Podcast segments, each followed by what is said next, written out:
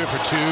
Squeezes inside. What a move. He's around him. Up, under, and up and under and down. Up and under. Oh, he bounces. Up and under and through the rim. How about that, Houdini move? Up and Under, un podcast de NBA con Leandro Carranza y Alejandro Gaitán. Muy buenas para todos, bienvenidos a una nueva edición de Up and Under, el podcast de NBA que hacemos con Alejandro Gaitán y quien les habla, Leandro Carranza, edición 24, anteúltimo podcast de esta primera temporada. Y vamos a hablar del tema del momento, de la agencia libre de la off-season de la NBA, con todo lo que está sucediendo, probablemente eh, eh, algunas de las cosas que digamos queden eh, en el pasado o queden desactualizadas, ¿sale? El principal objetivo es que no queden desactualizadas para de aquí una hora y media. O sea, con que la gente pueda escuchar un par de días del podcast y más o menos los conceptos, las ideas sean las mismas, porque hablaremos de una manera bastante general, no entraremos tanto en nombres,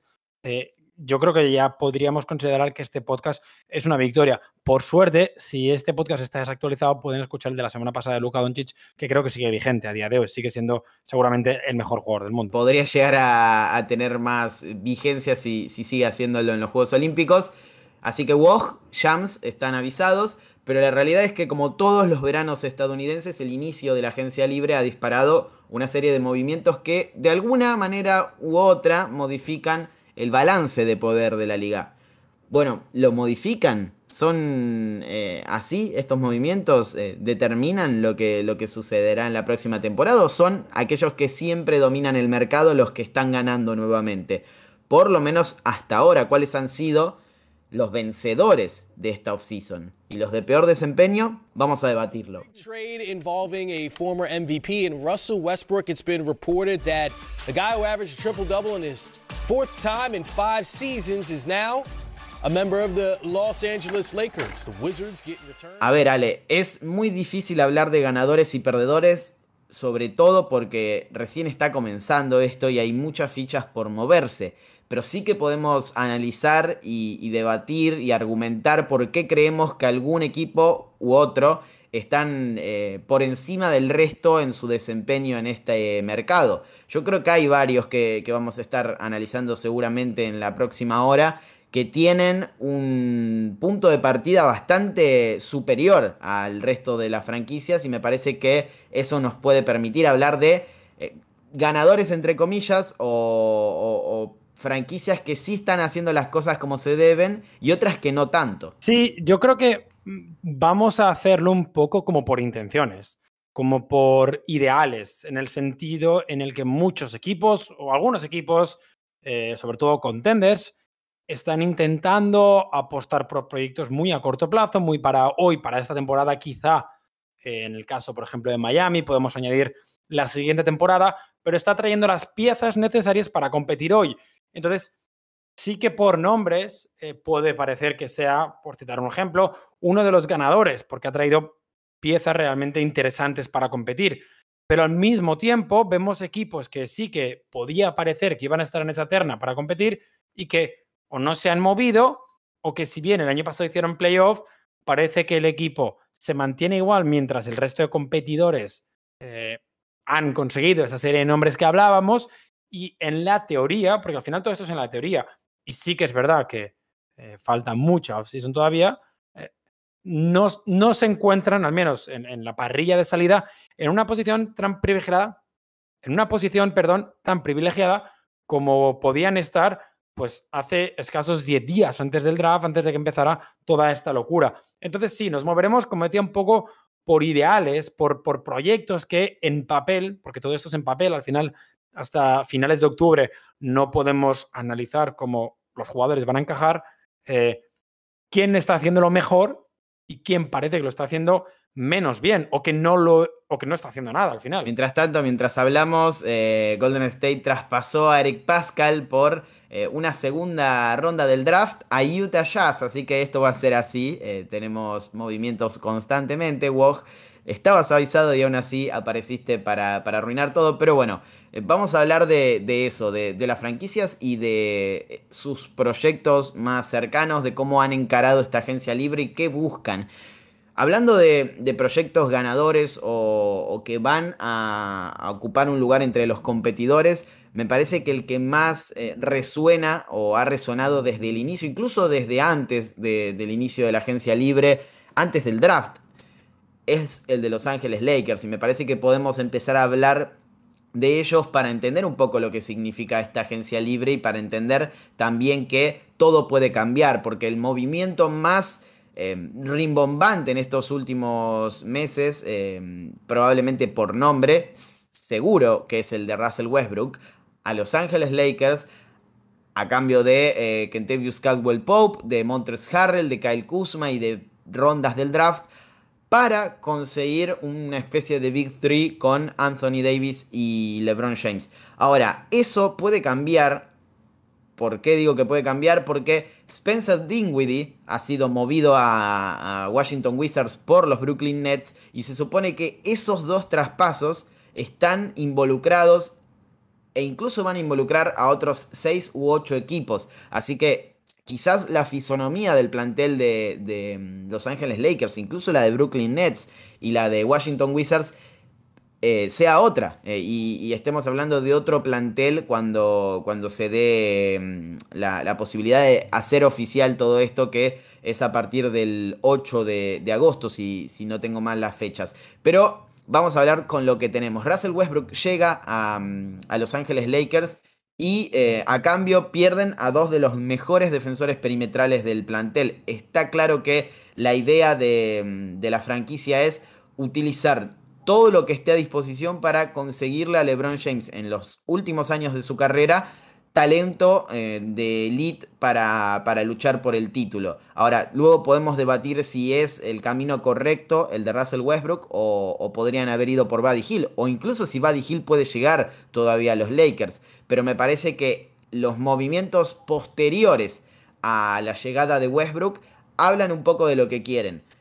Porque lo único que han hecho hasta el momento, después de, contratar a De Brody, que todavía no, no es oficial, es sumar tiradores. Malik Monk, Carmelo Anthony, Kent Basemore, Wayne Ellington, Trevor Ariza, Kendrick Nunn, todos jugadores que, em, sacando Nunn y Ariza, están por encima o estuvieron por encima del 40% de acierto en triples en la pasada temporada.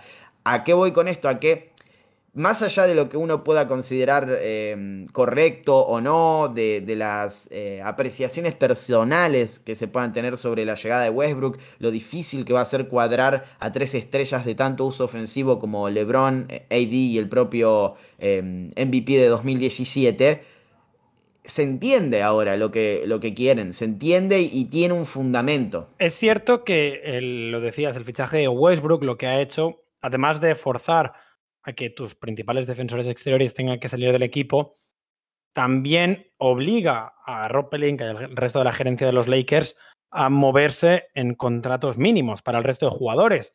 Algo que por una parte esperábamos, nombres como eh, los de Carmelo Anthony, los de Dwight Howard, incluso podríamos alargar esta lista eh, a piezas eh, como la de Trevor Ariza, mm, Wayne Ellington, Ken Basemore, jugadores pues que ya se están moviendo en esos tipos de contrato en sus últimas temporadas, pero al mismo tiempo hay dos nombres de los que hablabas, eh, Malik Monk y el de mm, Kendrick Nunn, que son dos jugadores jóvenes. Son dos jugadores que sí que en el caso de Nunn no viene a jugar tan bien, pero Malik Monk viene a promediar más de 11 puntos por partido, tirando bastante bien, como comentabas, y han firmado por un contrato mínimo los Lakers.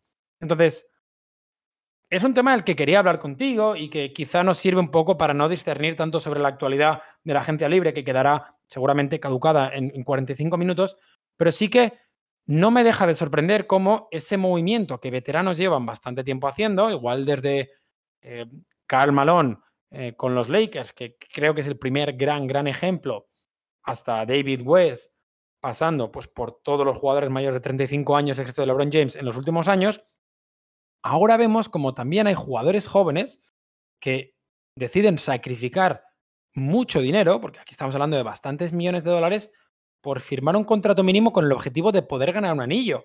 Lo hace junto a LeBron James, que evidentemente te da muchas más opciones, pero como los grandes mercados, las grandes franquicias, los grandes jugadores están consiguiendo que otros jugadores residuales o de rol, de complemento, jóvenes, con muchos años de NBA por delante, decidan sacrificar ya de salida eh, la opción de ganar mucho más dinero. Al final, no voy muy equivocado si pienso que Malik Monk está en la edad de firmar su primer gran contrato. Gran, entre comillas, porque al final, eh, en una escala pues, de Malik Monk, no le vamos a pedir un máximo, pero sí que podía haber rascado un contrato de 40 millones por cuatro temporadas si lo hubiera buscado. El problema es que están sacrificando, y hablo de Malik Monk y Kendrick Nunn porque son los casos más claros, porque han firmado con, los Lakers y porque seguramente son los dos jugadores jóvenes eh, que más dinero han sacrificado. Pero al final, eh, igual Patty Mills da la sensación de que ha sacrificado también algo de dinero por jugar eh, en los Nets y Oladipo lo ha hecho en Miami, pues por intentar volver a recuperar su nivel, un caso igual un poco diferente, pero la lista cada vez es más larga de jugadores que deciden, lo decía, no coger tanto dinero por la opción de ganar un anillo ya, con 24, 25, 26 años, en vez de esperar a los 30 y muchos para hacer esto. Hay un capítulo del reverso que, se llama La cruel tiranía del anillo que, recomiendo y que explica un poco lo que mencionabas. Eh, es tan grande la necesidad y la presión mediática que se ha generado en los últimos años por ganar un campeonato, ya no solo en las eh, superestrellas, que es quizás el grupo que más lo sufre, sino también en los jugadores residuales, los de rol, las piezas que quizás no, no tienen eh, esa, mm, e, ese impacto mediático que se, em, se cambia completamente lo que es la mentalidad y el enfoque que tienen estos jugadores a la hora de entrar en un mercado. Malik Monk tiene 23 años, es verdad, cuatro temporadas en Charlotte, podría haber firmado un contrato superior, sobre todo porque había hecho quizás la mejor temporada de su carrera, casi 12 puntos, promedios de 40% de acierto en triples em, y, mejorando casi todos sus números en relación al anterior pero decide ir por, por, ese campeonato que obviamente es más cercano a la hora de sumarse a un contender como los Lakers.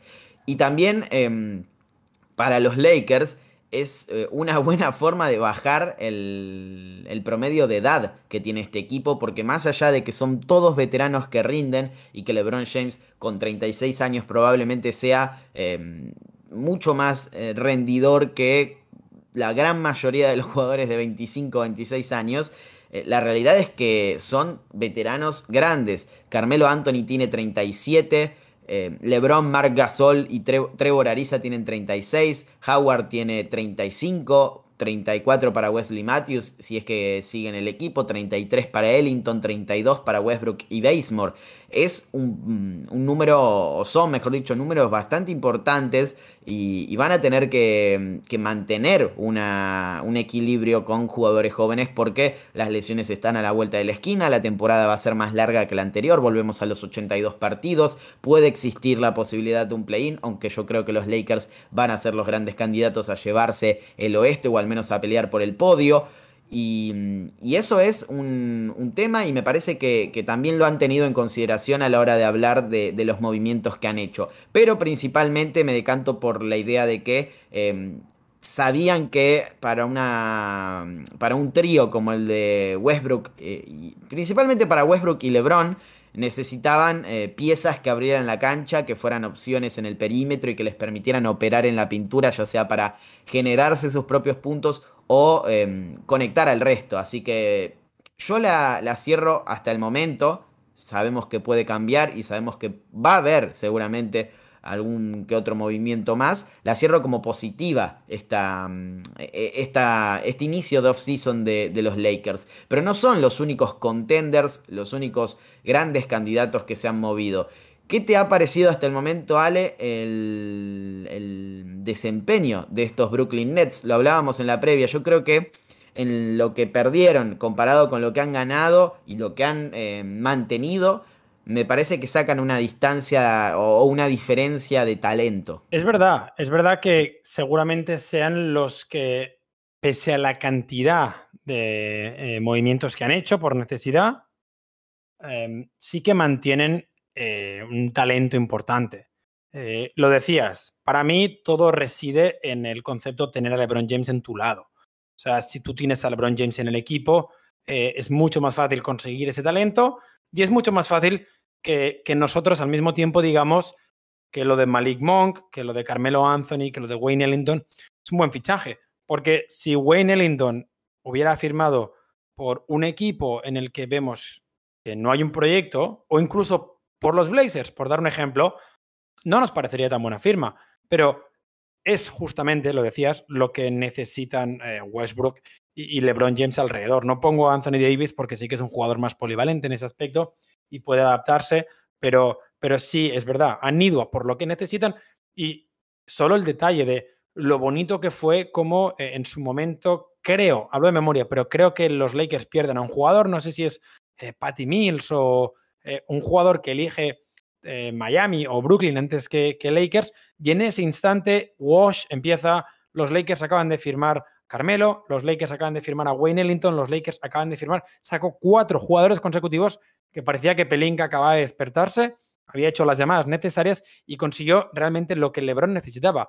Es verdad que el equipo igual no se parece tanto al de la burbuja, al del anillo, que sí que tenía más carácter, eh, tenía una presencia interior más fuerte seguramente, con Howard que ha vuelto y con eh, Javale McGee, eh, pero creo que tienen por fin una temporada entera y un verano entero para trabajar en eso, en esa identidad. Y ahora mismo son uno de los ganadores de la offseason por la cantidad y calidad de los nombres que han conseguido. Sí que es eh, raro pensar em, que tal vez no podemos decir cuál sería el quinteto titular de estos Lakers, porque obviamente LeBron, AD y, Westbrook van a estar, pero sumar dos tiradores eh, o, sumar a dos jugadores eh, como quizás Em, Carmelo Anthony y, algún que otro de esos que, han fichado, Malik Monk, por ejemplo, o Kendrick Nano, o incluso Wayne Ellington, eh, o, un pivot como Dwight Howard, de alguna manera mm, quizás golpearía fuertemente a la defensa, a la eficiencia defensiva que tanto los ha caracterizado. Por eso me parece que va a ser em, lo más importante esto de cómo gestionan los minutos, eh, tenían una rotación muy bien marcada con KCP, con, con, Caruso, con Kuzma, sobre todo en el perímetro defensivamente eran muy fuertes. Han perdido también a Marquise Morris eh, y, en la pintura también, porque Drummond y, y Harrell han tenido minutos importantes y ahora no los tenés lo mismo que Kuzma. Em, veremos, es, es, un tema a tener en cuenta conforme pase la temporada y lo, y lo vamos a ir eh, desarrollando seguramente cuando podamos verlo dentro de la cancha, pero, pero me quiero detener en los Nets. Me quiero detener en la franquicia del Este que eh, si no hubiese tenido lesiones probablemente era la gran candidata a llevarse el título. Estuvo a un partido de eliminar a, Milwaukee Bucks, el campeón, y, y, ha hecho las cosas bien, creo yo. Perdió a Landry Shamet, perdió a Jeff Green, perdió a Spencer Dinwiddie, veremos qué, sucede con eso porque va a ser un sign and trade y, muy probablemente consigan algo a cambio que les sirva. Eh, no sabemos de dónde porque puede ser de cualquier banda que, esté involucrada, pero creo que con contener, eh, mantener, mejor dicho, a, Blake Griffin y a Bruce Brown, dos que habían sido importantes en los playoffs y, que habían aportado mucho. Obviamente, eh, el tridente y Joe Harris como, como el núcleo principal y sumar a alguien que era tan pretendido por los contenders y que en este momento, probablemente después de Luka Doncic y, a la par con, con, Ricky Rubio, sea el jugador más importante de los Juegos Olímpicos, eh, como la reserva de, James Harden y de Kyrie Irving, me parece un, upgrade muy grande, eh, una evolución bastante importante en, en ese rol había leído una estadística, la voy a buscar ahora en breve para, decirla, eh, sobre el porcentaje de acierto de catch and shoot de todos los jugadores de, o, de la mayoría de los jugadores importantes que tienen estos Brooklyn Nets. Y Patty Mills también estaba por, por encima de, la media. Eh, me parece que, tener al australiano en ese rol, con todo lo que te pueda aportar, es una victoria. Al menos hasta ahora, por lo que han hecho los Nets, los pongo como, como esos equipos de, buen desempeño. Sí, yo creo que los Nets eh, son uno de esos equipos que es verdad que mantienen eh, lo importante, me lo decías, mantienen las piezas de, eh, sobre todo Blake Griffin y Bruce Brown por, por lo que hicieron en playoff, y luego la baja de Dinwiddie es relativamente importante, no compitió la temporada pasada, además de lo que comentabas, las piezas que van a conseguir, porque al final lo acabarán consiguiendo, eh, por, ese traspaso de Dinwiddie. Sí que es verdad que da la sensación que no se han movido mucho, porque al final, si tú miras las llegadas de, estos Nets, eh, llega Jevon Carter por Landry Shamet y luego llega James Johnson, además de Patty Mills, no parece mucho comparado, por ejemplo, con lo que ha podido hacer Miami, lo que ha podido hacer Chicago o los propios Lakers, pero sí que mantener ese bloque, no perder a ninguna pieza importante, algo que no podemos decir, por ejemplo, de los Bucks, eh, los pone como eh, equipo que sale desde la, para mí desde la pole para la siguiente temporada, que salen como los máximos favoritos, tienen a tres superestrellas, lo único que necesitan es salud, es que no, que no haya problemas eh, físicos, que no haya problemas fuera de la pista. Si todo va normal, los Nets deberían partir como los grandes favoritos. Y añadiendo que, eh, recordemos, la mayoría de plantillas que compiten por el anillo se acaban consolidando siempre en el mes de febrero. Siempre está ese eh, buyout, ese jugador que queda libre en el mercado de traspasos y acaba firmando por un contender, bueno, pues los Nets suelen tener la capacidad de traer a un jugador. El año pasado fueron la Marcus Aldrich y Blake Griffin. Este año eh, habrá otros candidatos. Tengo la estadística, Ale, catch and shoot, eh, porcentaje de catch and shoot de triples desde el catch and shoot en la pasada temporada. 51,5 Joe Harris, 44,2 Kevin Durant, 43,9 Blake Griffin, 43,3 Kyrie Irving y 41,3 Patty Mills. Decía en Twitter que eh, sano James Harden tendría que ser el líder de asistencias de, la temporada que viene porque darle un point guard como él ese arsenal de recursos ofensivos es eh, prácticamente dinamita y, veremos lo que sucede, pero en este caso coincido con que los Nets son el equipo más eh, duro, más difícil de, vencer si están sanos. Está claro que hay que hacer esa aclaración, como, con todas las franquicias, pero principalmente con ellos que dependen tanto de tres jugadores. Si los tres están sanos, son los grandes candidatos. Ahora, hablamos de Nets y hablamos de Lakers. Y arranqué el programa diciendo que em, esta off-season, o la gran, la gran, mayoría de las eh, off-season, de alguna manera cambian el balance de poder de la liga. ¿Lo ha cambiado? ¿Se modificó en algo? ¿Crees que em, quizás Lakers y Nets están por encima y sigan por encima? Pero ¿se ha sumado algún otro equipo a, competirles? ¿Ha bajado alguno de esos que eran candidatos como Bucks o, Phoenix Suns? ¿Cómo lo ves? No creo que ninguno de los que el año pasado estuvo en, la terna final haya bajado, porque al final eh, los Suns mantienen el bloque. Hablo de memoria, tendría que abrir el drive, pero creo que han perdido simplemente a Tori Craig y a Jevon Carter consiguen a Landry Shamet y a Jabal McGee. Entonces, me parece que lo importante, que era mantener a Chris Paul y a Campaign, eh, lo han conseguido. Por lo tanto, yo mantendría a los Suns. Sí que es verdad que, eh, por ejemplo, para los Bucks, la salida de PJ Tucker puede doler un poco, puede escocer, sobre todo teniendo en cuenta qué clase de rivales te vas a encontrar en los playoffs. Al final, PJ Tucker fue clave para parar a, Kevin Durant, si, se puede utilizar el verbo eh, parar en esa serie. Em, y la vuelta de George Hill o la firma de Semio Geleye no es que sean ahora mismo eh, soluciones en, el problema que es eh, la salida de, PJ Tucker. Han perdido también a Brimford, si no voy equivocado, que creo que ha sido mientras yo dormía o mientras yo trabajaba. Em, por lo que sí que es verdad que me ha sorprendido que el equipo campeón pierda dos piezas que fueron relativamente importantes. Y es la gran incógnita con estos backs, porque el núcleo principal, el quinteto titular está en este momento ya, ya lo, podemos decir, eh, Giannis, Drew Holiday, Chris Middleton, Brook López y, Pat Conaton van a ser eh, los, los, principales de, esta, de esta franquicia que, ha ganado el título. Y, luego lo, que quizás tienen que hacer o, han hecho o, van a seguir haciendo en esta um, off-season es eh, de alguna manera poblar el, banco, poblar a esos jugadores, jugadores de rol que te dan finalmente el estatus para ganar un campeonato, porque muchas veces se habla de que el Big Three te, determina, o, la cantidad de estrellas que tenés te determina eh, cuántas chances eh, tenés justamente de, ganar un título, y es verdad, eh, la, realidad es que con el talento se gana en esta liga, pero también se gana con los respaldos, y, Brooklyn no puede ganar un título si no tiene a Patty Mills o algún que otro respaldo como, como Blake Griffin o como Bruce Brown en la banca, y tampoco lo puede hacer, lo pudo hacer incluso Milwaukee sin PJ Tucker, sin eh, Brin Forbes, sin Bobby Portis, a quien eh, por suerte para ellos han mantenido. Por eso es determinante que puedan poblar esa banca. Han hecho lo propio con George Hill, por ejemplo, un base que les puede ofrecer muchísimo eh, desde lo defensivo también. Y, quizás un poco más que PJ Tucker en, ataque, con, con otro tipo de soluciones. Pero me parece que es un equipo que Quizás no ha salido perjudicado, pero tampoco eh, se benefició de este mercado hasta el momento. Phoenix lo mismo. El que sí, y creo que vas a coincidir conmigo, ha dado un salto de calidad y teníamos como contender el año pasado, pero se ha ido pronto en, primera ronda de playoff, es Miami Heat. El equipo de, South Beach suele ser totalmente agresivo en, en los mercados cuando tiene la chance de serlo.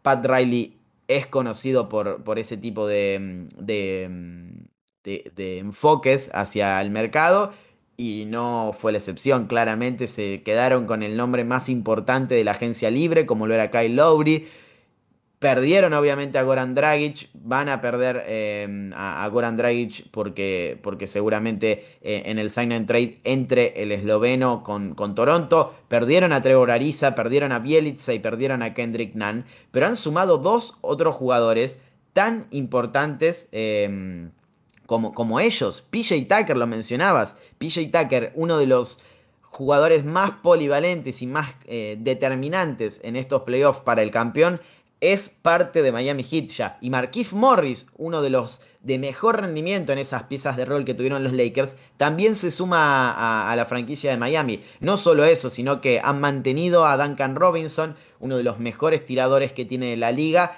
y también a Víctor Oladipo. Así que salen muy, muy beneficiados de esta offseason y me parece que si ya lo teníamos como candidato, si ya habíamos hablado de que Miami había sufrido quizás como ningún otro la temporada 2021, 2020-2021, perdón, eh, por, por, COVID, por lesiones, por eh, falta de descanso, por lo que sea, me parece que ahora lo tenemos que, los tenemos que poner como uno de los grandes candidatos a pelear por el título del Este al menos. Para mí, es verdad, son de los equipos que estaban en un tier diferente al primero, que no estaban en ese Lakers, Nets, Clippers, Bucks, el que más ha mejorado.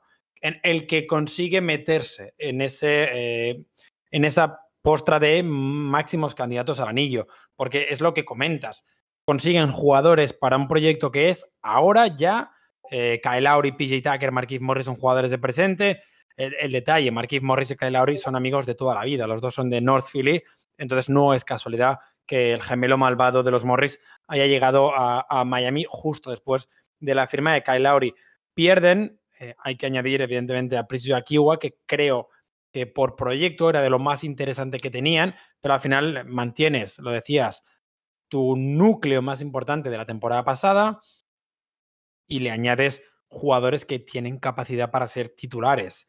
Eh, creo que Bama de Bayo ahora mismo si tú hablabas de que Kyrie Irving podría ser, perdón, de que James Harden podía ser el máximo asistente de la liga, eh, Bama de Bayo puede convertirse en Nikola Jokic a nivel asistencias ahora con lo que le han puesto alrededor eh, en estos Miami Heat. Tienes eh, a Kyle Lowry, PJ Tucker, a Marquis Morris, Oladipo, Duncan Robinson y, y, Tyler Hero, jugadores que son capaces de tirar 40% en triples sin ningún problema. Creo que para mí, lo decía, de los que no fueron candidatos el año pasado, los equipos que no pasaron de primera ronda seguramente son los que eh, crecen de manera más agresiva, pero no los que más han mejorado en global. Porque si queremos hablar de los que más han mejorado, para mí es Chicago. Creo que no hay ninguna duda en decir que un equipo que ha conseguido convertir a Satoransky, Garrett Temple, Daniel Tice, Tad Young y Amino en Lonzo Ball, DeMar DeRozan y Alex Caruso es el gran ganador de esta offseason. Consigues a a un DeRozan que sigue jugando a muy bien nivel, consigues a un Lonzo Ball que algún día acabará siendo All-Star, mantienes a Zach Lavin y a Nikola Vucevic, que recordemos los consiguieron, sobre todo a Vucevic, lo consiguió en el último deadline, y ahora mismo sí que es verdad que tienes, creo que son ocho jugadores con contrato, pero creo que el proyecto de Chicago ahora mismo podemos decir que es el quinto o el sexto de la conferencia este, cuando el año pasado estaban muy lejos. Coincido, en prácticamente todo y no me extrañaría para nada que Alonso Ball fuera All-Star la próxima temporada. ¿Por qué? Porque le han dado casi como en ningún otro momento de su carrera a dos de los mejores anotadores y de los más eficientes que tiene la liga, pero también a una gran cantidad de jugadores que pueden ejecutar con, con eficiencia. El gran problema que tenía Chicago en la temporada pasada Em, aunque las estadísticas no lo dijeran, porque era uno de los equipos que más asistencias promediaba por partido, era que eh, no con dos en realidad principalmente, porque em, ofensivamente hablando su eficiencia fue de las 10 peores de la liga, pero si uno ve esas estadísticas planas tal vez piensa, bueno, ¿dónde está el problema? O, no hay un problema em, en particular. Y había dos, al menos desde, desde cómo lo veo yo. Uno es que solamente Zach Lavin era el, jugador o el único jugador que podía llegar a generar ventajas de manera individual, em, sus propios tiros o, incluso desde la gravedad ofensiva armarle espacios o, abrirle espacios a, sus compañeros. Eh, ahora no va a pasar eso porque DeMar DeRozan es por, defecto, un jugador de, crearse sus propios tiros, de, creación individual, de, generarse situaciones propias. Ha anotado el 70% de sus tiros en la 2020-2021 sin asistencias previas. Y em, el otro era que no tenían un generador primario. No, no, no encontraban, más allá de que muchos de, sus em, piezas eran eh, buenos pasadores y de hecho promediaban por encima de las cuatro asistencias. Atoransky es un gran pasador, Zach Lavin lo mismo, eh, o ha mejorado incluso para, llegar a, un estatus importante. No tenían esa cabeza de, de de, point guard, de líder ofensivo que más allá de las asistencias generara una fluidez ofensiva que les permitiera tomar tiros abiertos, que les permitiera sacarle ventaja y, potenciar a las virtudes de, los tiradores o de los anotadores en general. Y Lonzo Ball es perfecto para ese rol. No solo es un jugador que eh, puede quizás eh, cumplir esa función, sino que es perfecto para ese rol y por algo lo han ido a buscar, por algo han pagado lo que han pagado y por algo también suman a Alex Caruso, que es otro de esos eh, guardias polivalentes que puede defender, que puede darte highlights, que puede darte esa intensidad, pero que también es un gran pasador y un gran generador desde la segunda unidad. Así que coincido con que Em, aunque creo que van a hacer más movimientos y, van a tratar de, dotar al plantel em, de, defensores, que es probablemente lo que más necesitan en este momento. Eh, han perdido a, grandes defensores en ese aspecto, a Tadeusz Young, por ejemplo, y, tendrán que, cambiar un poco su fisonomía para, hablar de, no sufrir tanto la, pérdida de equilibrio entre el ataque y la defensa, pero han evolucionado enormemente en términos ofensivos y, tenían que hacerlo porque Zach Lavin no podía em, pretender competir solamente con Nikola Vucevic en cancha y ahora el quinteto que tiene en mente Chicago Bulls, que probablemente sea eh, con, con Blonzo, con él, con DeMar DeRozan, con Patrick Williams y con Nikola Vucevic, es de lo mejor que tiene la liga ofensivamente hablando. Sí, eh, es verdad. El, hombre que hablabas, Patrick Williamson, eh, Patrick Williams, perdón, eh, debería ser una pieza que evolucione mucho en esta temporada. Quizá el año pasado esperábamos un poquito más de él, pero este es el año en el que creo que incluso va a ser titular, porque Lauri Markkanen para mí tiene los días contados en Chicago. Todavía no sabemos dónde mm, va a acabar si vía sign and trade en, un tercer equipo, si acaba, por ejemplo, involucrado en el sign and trade de Alex Caruso o otro o el de Alonso Ball. Eh, veremos qué pasa en los próximos días, pero sí que a día de hoy, para mí lo decía, los Bulls son el gran ganador de la offseason por la mejora que han hecho. Entonces, hemos hablado de Lakers y de Nets como los dos equipos que se mantienen arriba del todo. No hemos mencionado a los Clippers porque al final lo único que han hecho ha sido mantener el proyecto a falta del trámite que es la firma de Cabo de Leonard, que al final es, lo decíamos, un trámite y yo creo que están negociando cuánto y hasta cuándo. Eh, Kawhi estará exigiendo seguramente menos años para poder firmar otro contrato de aquí dos temporadas, pero bueno, eso es un problema que, que Balmer va a tener y no creo que el dinero sea para él un inconveniente. Hemos hablado de Miami y Chicago como los dos que más han mejorado, pero seamos sinceros, no todo el mundo lo ha hecho bien en esta offseason, ¿no? Para nada, y hay algunos que o no se han movido o, quizás eh, lo han hecho de, mala manera. Pero antes de, ir con los malos, quiero eh, dejar un, punto eh, aparte para, los ganadores también. Y creo que vas a coincidir. New York Knicks es otro de, de los grandes vencedores hasta el momento de esta offseason. Ha sumado piezas importantes a Evan Fournier y a Kemba Walker, principalmente en, su perímetro. Si hay algo que necesitaban los Knicks era creación ofensiva, habían sido de los mejores equipos defendiendo la, la, temporada pasada, pero sufrieron muchísimo en playoff la, falta de generación y, tener a, Fournier, a Kemba Walker en un contrato muy, muy, muy bajo para lo que fue Kemba Walker y que se relaciona más a lo que ha sido Kemba Walker la temporada pasada, alrededor de 8 millones de dólares por año. Eh, y mantener a Derrick Rose me parece que, es eh, espectacular por parte de los Knicks. Dicho eso, creo que hay dos equipos en la NBA que hasta ahora han sido los grandes perdedores de, esta off-season. Eh, uno es Portland Trail Blazers.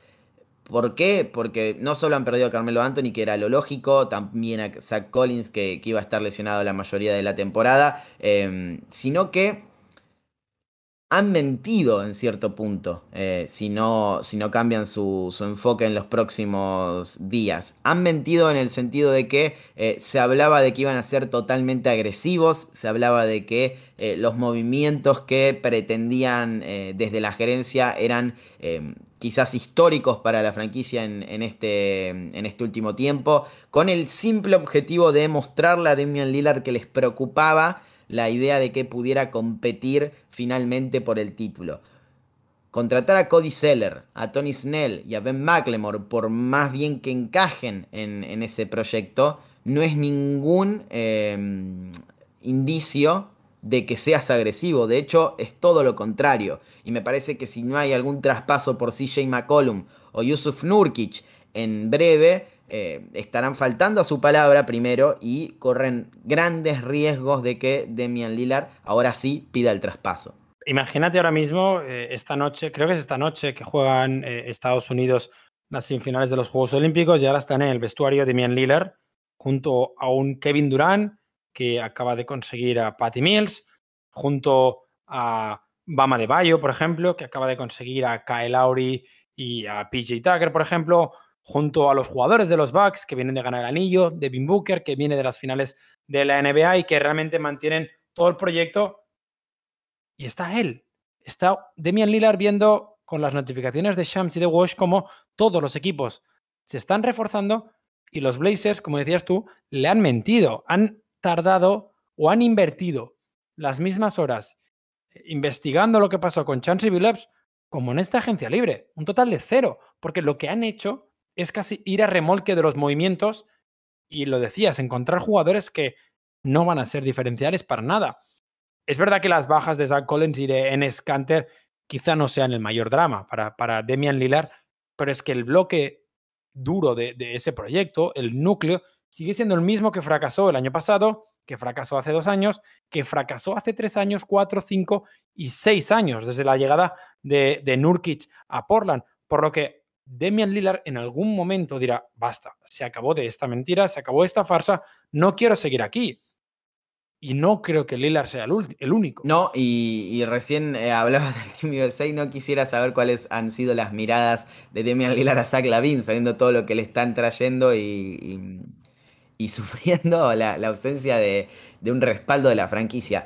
Lillard es un jugador veterano, está claro, em, y, está quizás necesitado de competir porque ya empieza la fase descendente de su carrera, probablemente empiece en los próximos años, no quiere decir que Lillard deje de ser un All-Star ni mucho menos, porque ya nos han demostrado muchas figuras que a, a los 36 años pueden seguir compitiendo por el título y ser estrellas pero eh, no, no, vamos a mentirnos, le van a quedar pocos cartuchos y, tiene que aprovecharlos. Su idea debe ser competir en cada temporada que tenga por el anillo o al menos tener la chance de, hacerlo. Ahora, hay un jugador eh, en otra franquicia que es joven, que ha llegado a la liga hace muy poco y que tiene la posibilidad de esperar un poco más, de darle ese espacio a la franquicia para que pueda generar un proyecto en un mercado pequeño también como es Portland. Em, obviamente gira en torno a él ese proyecto y, tiene que, que, tener un cierto desarrollo. Pero, pero, tiene el historial de que esa misma franquicia no ha hecho eso con su otro talento generacional, su, su antecesor en ese sentido. Hablo de New Orleans Pelicans, de lo que ha pasado con Anthony Davis y de lo que puede pasar con Zion Williamson. Me parece que han sido muy poco agresivos en, este mercado. Eh, sí que han eh, conseguido a Jonas Balanciunas, eh, Derek Favors, Satoransky, a Devonte Graham, pero no se compara con lo que han perdido, me parece. Y voy a ir más atrás en el tiempo. Lonzo Ball es uno de los mejores perimetrales que tiene la liga en relación al, juego en cuanto a qué puede ofrecer en, varios aspectos. Es un gran pasador, es un gran defensor, se ha convertido en un gran tirador y encima tiene conexión o, ha mostrado que tiene una gran conexión con Zion. Ya lo perdiste y prácticamente eh, no, no, pudiste disfrutar esa conexión y ese desarrollo. Drew Holiday es la gran historia de esos Milwaukee Bucks que cambiaron su, enfoque, eh, más allá de todo lo que ha pasado con Giannis, de, del aporte espectacular de Chris Middleton. El gran cambio de una temporada a otra ha sido Drew Holiday y lo perdiste por prácticamente nada. Em, entonces, me parece que sin ser agresivo, sin eh, contar con eh, piezas que te puedan dar ese salto de calidad ante la eh, verdad más clara que te pueda aparecer en, la historia de un mercado pequeño, que es tener un talento generacional y hacer lo posible para desarrollar en torno a él y competir por el título. sin hacer todo eso, vuelven a recurrir en los mismos errores y vuelven a tropezar con la misma piedra con las que tropezaron en, el caso de Anthony Davis. Y me parece que en esta oportunidad no van a tener tanto tiempo como tuvieron con ID, que, pidió el traspaso luego de siete temporadas, si mal no recuerdo, ocho temporadas, y, de alguna manera eh, les dejó hacer lo que querían y, y, mover las piezas que querían sin tanto éxito. Me parece que Zion Williamson va a esperar, obviamente porque es joven y porque todavía está en su contrato rookie, pero no va a tener la misma paciencia y los Pelicans no cuentan con eh, la misma garantía y el mismo margen que hace unos años. En la misma línea, creo que eh, en algún momento de la temporada tendremos que poner a Bradley Bill, porque eh, sí que es verdad que el proyecto ha cambiado, que han cambiado a Westbrook por una serie de jugadores que igual sí que complementan mejor, pero que viendo cómo se ha movido la conferencia este, viendo cómo Knicks, Chicago, Miami se han movido, cómo se espera más estabilidad en, Boston, por ejemplo, eh, creo que no te da para hacer playoff. Entonces, ahora mismo el proyecto de Washington debería intentar basarse en eh, Rui Hachimura y Deni Abdilla, los, las dos piezas más jóvenes que, tienen estos Wizards. Si quieren añadir, por ejemplo, a Corey pero el pick de este año, que, no está al mismo nivel, pero que, ¿de qué manera encaja Bradley Bill en ese proyecto? Bradley Bill, que recordemos, el año que viene eh, puede declinar una opción de jugador y entrar en la agencia libre, y lo más probable es que Washington lo pierda. Entonces, ¿hasta qué punto crees que este es el año en el que, viendo cómo Washington se ha movido, em, Bradley Bill acaba diciendo, eh, yo también quiero irme? Como James Harden, como Anthony Davis, como en su momento lo hicieron otros tantos. Eh, lo único que, para ventaja de Washington y de los equipos que quieran conseguir a Bradley lo hará solo con medio año de contrato. Yo creo que este es el año, la verdad. Me parece que en breve, por, por los tweets, por lo que ha surgido en los últimos eh, tiempos, eh, Bradley Bill va, va, a pedir el traspaso. Más allá de que se haya negado, más allá de que eh, desde la franquicia incluso hayan dicho que el proyecto está em, apuntado a que él sea la piedra fundacional. Creo que Bradley Bill va a pedir el traspaso en breve em, y, obviamente no tengo información, pero, pero por ver, por analizar lo que es eh, este panorama me parece lo más lógico del mundo. Principalmente porque esa idea de, rodear a, Bradley Bill con talento, como han dicho eh, tras el traspaso de Russell Westbrook, puedo comerme un, golpe bastante grande si en, en este movimiento de ocho bandas cae algo importante en Washington, seguro pero em, hasta el momento rodear con talento a, Bradley Bill para poder competir por algo es traer a KCP, a Aaron, perdón, a Aaron Holiday, a Spencer Dinwiddie, a Kyle Kuzma, a Montres Harrell. No me parece que, eso sea rodearlo con talento. Son todos jugadores muy eh, interesantes, eh, buenos aportes desde su rol. Eh, incluso Dinwiddie me parece el más interesante de todos. Pero no me parece ni de cerca un equipo que pueda pelear por una segunda ronda de playoff incluso. Y Bradley Bill quiere ganar, no quiere clasificar a la postemporada otro año consecutivo, no quiere eh, dar el golpe en la primera ronda y después perder 4 a 0 contra una franquicia más fuerte, quiere ganar. Y me parece que en este momento, y con lo que han hecho y con lo que probablemente hagan, los Washington Wizards no pueden ganar en el este, no tienen las armas para ganar. Y ese proyecto de rodear a Vlad Bill con talento, puede ser cierto que, quieran hacerlo, pero hasta el momento no, no tiene sentido. En, la categoría de equipos que no se han movido, equipos que van a acabar eh, explotando esta temporada, sí que están Portland y, Washington. Creo que son los dos grandes candidatos por, por tener esa superestrella, el eh, jugador top 10 de la liga. Pero al mismo tiempo hay que hablar de equipos que el año pasado hicieron playoff y que por el motivo que sea, y con ese motivo seguramente Bradley Bill, temporada o agencia libre 2022, eh, esta temporada han decidido no hacer ningún movimiento. Y aquí, pues me toca hablar en primera persona porque el principal para mí son los Celtics, un equipo que en esta offseason sí has conseguido cambiar a Kemba Walker, has utilizado por fin la TPA de Gordon Hayward, pero si miramos todos los movimientos, son contratos de un año o expirings que en 2022 van a ser pasado pisado y estás pensando única y exclusivamente en la agencia libre de 2022. Movimientos que me parecen arriesgados, siempre me lo han parecido, pero que tiene nombre y apellido, lo decíamos, Bradley Bill. Ahora, que lo haga Boston eh, tiene cierto sentido, pero por ejemplo, la off-season de los Pistons a mí me ha parecido muy rara. La off-season, por citar otro ejemplo, de los Sixers me ha parecido hasta el día de hoy muy rara. Es verdad que para ellos seguramente el mayor to-do a día de hoy es el traspaso de Ben Simmons.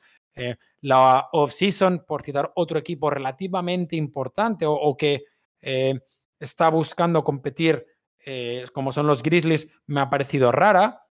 Entonces, en ese aspecto, creo que son equipos que me esperaba algo más. Ahora, igual los Sixers traspasan a Ben Simmons mientras estoy hablando, como me estás enviando el mensaje ahora por Discord, y me tengo que callar. Una fuente muy poco confiable, pero se habla de un posible traspaso entre Warriors y, 76ers, veremos cómo se desarrolla eso.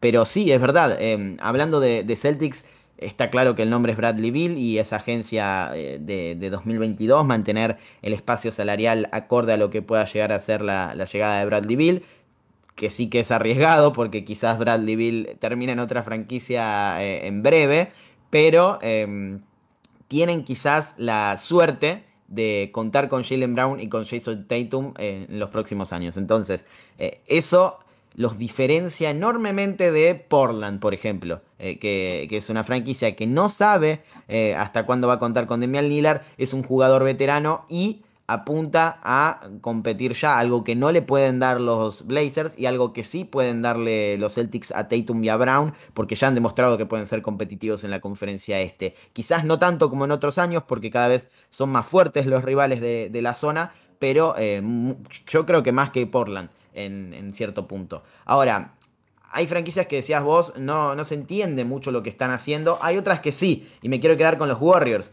Eh, yo creo que, mm, todo lo que diga en este momento de los Warriors va a quedar eh, pisado en breve porque se vienen movimientos grandes.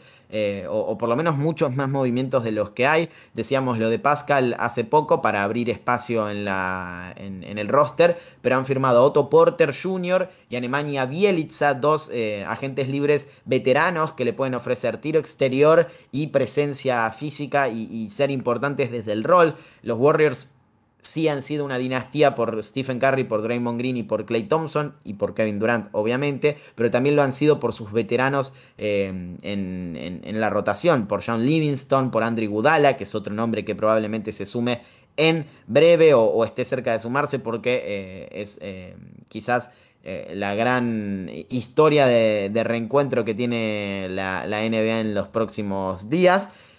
Por Andrew Bogut, por David Lee, por eh, Leandro Barbosa, por, y podemos seguir, por David West. Todos ellos han sido determinantes para que los Warriors fueran una dinastía y ganaron tres campeonatos en cinco años, llegaran a cinco finales consecutivas. Y eso depende mucho de que esos veteranos aporten y encajen en, el funcionamiento del Big Three. Yo creo que Otto Porter Jr. y Nemanja Bielitsa lo hacen y me parece un gran movimiento. Ahora, depende mucho de lo que hagan con Kelly Oubre Jr., que en este momento pide más plata de la que le pueden ofrecer y mm, puede ser que salga vía sign and trade, puede ser que se vaya a otra franquicia que le ofrezca más dinero o puede ser que se queden los Warriors dependen de em, los movimientos de las estrellas periféricas que están eh, en este momento en Tokio. Em, o, no, y, quizás eh, tengan la intención de pedir un traspaso. Depende del desarrollo de, los dos jugadores que han em, elegido en el draft, como lo son Jonathan Kuminga y Moses Moody. Pero me parece que en la off-season han hecho las cosas relativamente bien hasta el momento, pensando que eh, no van a ser los únicos movimientos. Es verdad, yo creo que Golden State es uno de esos equipos que eh, le gusta más moverse mediante traspasos que, mm, que, buscar agentes libres. Al final sí que es verdad, firmaron a Kevin Durant, pero recordemos, André Gudala, por ejemplo, llegó vía traspaso, fue un sign and trade. Entonces, su margen de trabajo empieza el viernes por la mañana, que es cuando empezará a ser oficial eh, todos los movimientos y es cuando ahora sí ya podrán negociar los equipos porque tendrán toda la información encima de la mesa. Hablabas de Andrei Godala, es uno de los principales nombres que queda en el mercado. Entonces, eh, para cerrar, porque no sé cuánto nos queda, eh, te voy a lanzar nombres y me vas a decir, uno, dónde te gustaría verlos y dos, dónde crees que van a acabar, que son muy diferentes.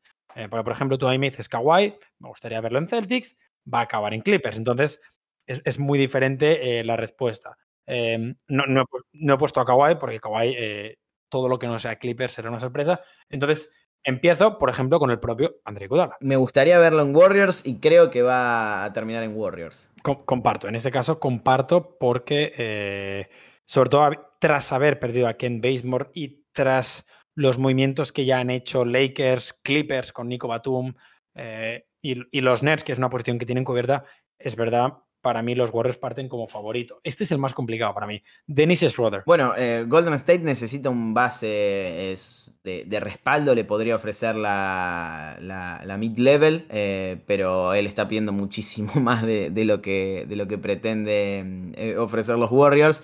Qué difícil. Me, me, gustaría verlo en un equipo que necesitara justamente alguien resolutivo desde el perímetro eh, no sé dónde va a acabar, eh, voy a decir eh, los dos juntos para, para, para, ser sincero. Creo que me gustaría verlo en Dallas y va a acabar en Dallas. Vamos a ver qué pasa. E, es verdad, ¿no? Dallas necesita ese base, entonces es una buena opción. Yo con Dennis Schroeder, la verdad, no tengo ninguna idea, pero me da la sensación de que de alguna manera u otra los Clippers van a hacer algún tipo de traspaso en el que piezas como Patrick Beverly van a salir y cuidado con la opción de Dennis Schroeder a los Clippers. Evidentemente un contrato mucho más bajo de lo que, de, lo que ha pedido, porque eh, no creo ni que, ni que su propia familia le hubiera pagado el contrato que pedía mm, a principio de off-season o el año pasado incluso, pero, pero sí que le va a tocar sacrificar dinero y buscar una temporada y un salario mucho más corto a cambio de volver a exponerse y competir el año que viene otra vez en la agencia libre.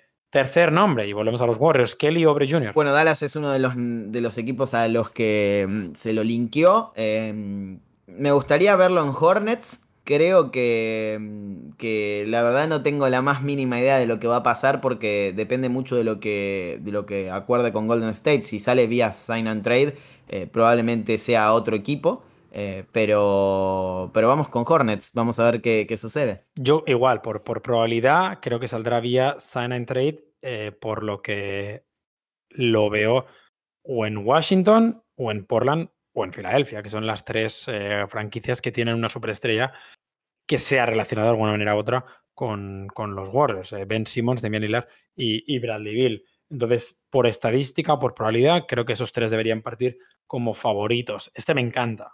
Eh, Justice Winslow. Bueno, eh, también eh, defensa perimetral, un jugador que, que te puede ofrecer em, quizás Portland, puede ser un, un, equipo que, que, que, pueda aportar en ese sentido. Depende mucho también de, de lo que em, hagan las franquicias alrededor de, de, sus figuras. Porque recién hablabas de, de Portland Trail Blazers como posible salida de Demian Lillard, pero ¿qué tal si traspasan a CJ McCollum por Ben Simmons, por ejemplo? Y ahí ya quizás el, rol de, otros jugadores como Winslow quedan eh, un tanto en segundo plano, pero me voy a quedar con los Blazers. Eh, aquí tengo una respuesta muy clara en este. Eh, bueno, en Winslow, perdón, sí que me gustaría verle en un equipo que compita al máximo nivel, pero que tenga la oportunidad de, de brillar. O sea, de jugar minutos importantes y sobre todo que le respeten las lesiones. Al final no hemos visto todavía a Justin Winslow y eh, si, si, recordamos aquella versión del March Madness,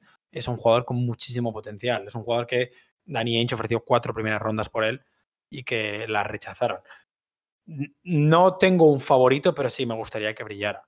Eh, sí que tengo un favorito para el siguiente, así que lo voy a decir yo primero. Eh, Paul Millsap, me gustaría verlo en Milwaukee. Creo que tras la salida de PJ Tucker, creo que podría ser esa pieza perfecta para Milwaukee. No va a seguir en Denver, que ya ha gastado todo su dinero, por lo que eh, creo que los Bucks son una opción muy importante para, firmar a Paul. Se hablaba de Golden State eh, con Millsap también, pero eso dependería mucho de, la llegada de Igudala y yo creo que los Warriors se decantarían por Igudala eh, en ese sentido y coincido. Em, es un, jugador que defensivamente, por más que Em, sacando el contexto de, su veteranía y, de que en los últimos años quizás ha caído un poco en ese rendimiento defensivamente, te aporta mucho em, y, es muy versátil en ese sentido. Y en un buen día te puede aportar sus 15 puntos, eh, sus 3 triples, entonces eh, sus posteos, entonces Em, me parece que, que, Millsap encajaría bien en Milwaukee. Eh, perdón, sí, en Milwaukee por, por, un contrato mucho más bajo del que ha tenido. Sí, sí, o sea, yo creo que Millsap, eh, estamos hablando de contratos ya, si no son mínimos, igual estamos hablando de la, de la excepción bianual, eh, la de 2 millones y medio, casi 3 millones. Y el último, que creo que este ya es el caos absoluto, porque la única opción creo que que se mueva mucho es vía sign and trade es el de Lauri Markkanen, que creo que es una de esas piezas que va a estar involucrado en el traspaso a 37 bandas, en el que van a estar eh, seguramente Dinwiddie, eh, Russell Westbrook y otras siete franquicias. Me, sorprendió primero que no fuera parte del traspaso por DeRozan, porque era lo lógico. Y, a mí también. Y me parece que, ahí ya me desconcertó de alguna manera. Eh, pero ¿Estás tan seguro de que los Bulls se van a desprender de, de? Sí, sí, porque ahora mismo es un. No creo que los Bulls quieran meterse hoy en el impuesto de lujo tan bestia. Al final, lo decíamos, tienen ocho jugadores a día de hoy, eh, sabiendo que hoy no pueden competir. Que una vez, creo que el año que viene le tienen que pagar a Zach Lavin. Entonces, no quieres gastarte el dinero en Laurie Markkanen pensando en que el año que viene tienes que renovar a Zach que ya tienes a Alonso Ball por 85 millones y que le estás pagando eh, más de 28, creo, 28,3 por temporada, además de Rosen. Yo creo que Laure Markkanen va a salir. Sí que me sorprendió lo de, lo de San Antonio, que no salía en ese San Antonio, pero una opción que me comentaba el otro día un fan de Chicago, que puede ser que eh, sí que sea un poco parcial en ese aspecto. Un San Trade de Laure Markkanen por Pascal Siakam, que evidentemente se rodee ese traspaso, se arregle, e incluso se involucren más jugadores, pero cambiar a Siakam por Laure Markkanen. Es raro, eh, sería muy bueno para, para Chicago, me parece. Em, yo lo veo, y voy a tirar dos, franquicias que me parece que encajaría bien. Charlotte, me parece un equipo que podría ser interesante verlo, verlo jugar a, a Markkanen con, con la Melo Ball em, en, el liderazgo de esa ofensiva. Y Sacramento, eh, son las dos franquicias que se me ocurren en este momento por, una cuestión de, piezas, de quizás de contrato en el caso de Charlotte, eh, pero veremos.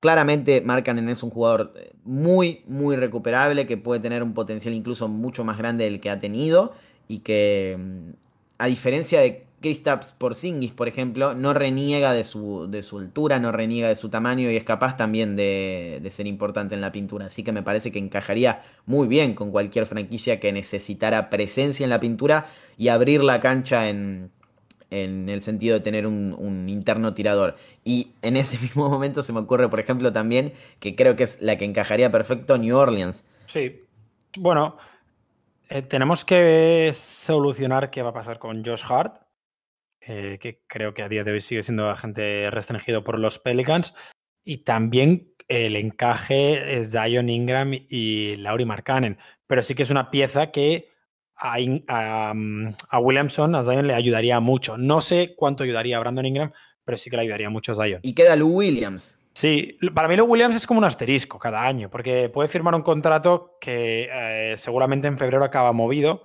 Um, no sé si volverá a Atlanta, no sé si una franquicia apostará por él, porque, por ejemplo, recordemos el año pasado en, en playoffs lo bien que le había venido tras la lesión de Kawhi Leonard esos puntos a, los Clippers. Eh, entonces, creo, creo que Luke Williams es de esos jugadores que apunta a la franquicia y que luego sorprende, pero que no está ahora mismo entre los eh, agentes libres más mmm, deseados. Creo que incluso hay otros más interesantes a día de hoy. Estos son los que más me llaman la atención. Ni siquiera tienen por qué ser los mejores, pero sí los que más me llaman la atención.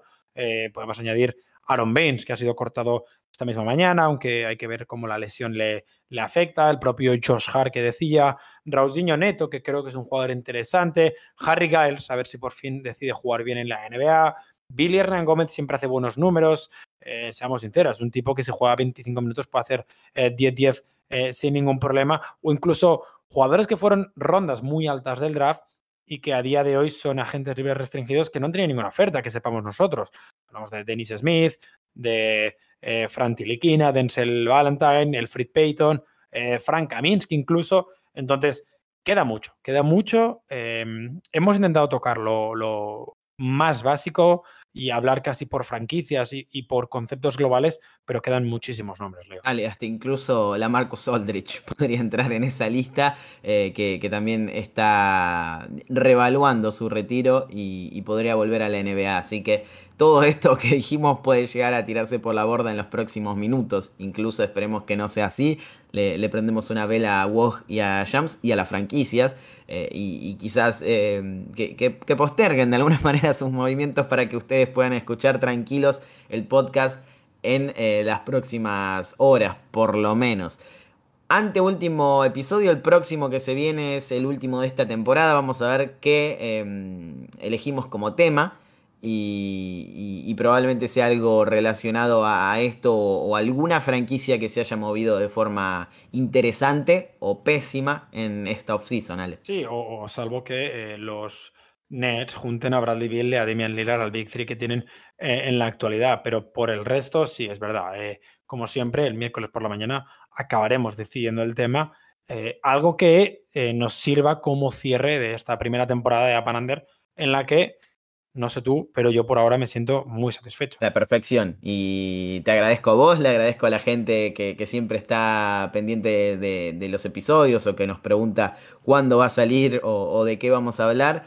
Y, y, a todos los que nos escuchan o nos han escuchado en, en, los últimos meses y en los últimos días. Último episodio de la primera temporada la próxima semana, así que estén atentos. Hasta la próxima. Chao.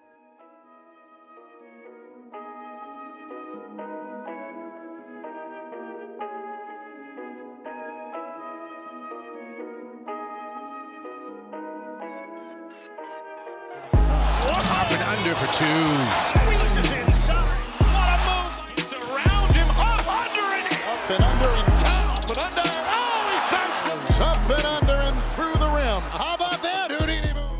And Under, un podcast de NBA con Leandro Carranza y Alejandro Gaitán.